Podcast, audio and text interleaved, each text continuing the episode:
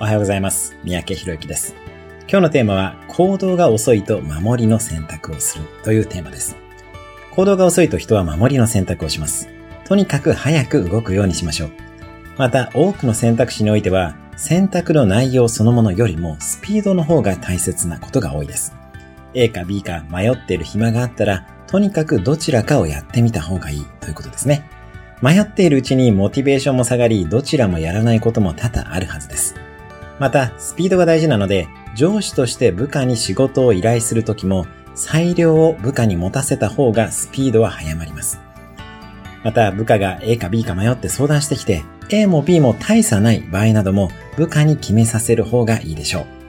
今日のおすすめアクションです。今、先送りにしていることを3つ書き出して、今日中にどれか一歩を踏み出してください。今日も良い一日をお過ごしください。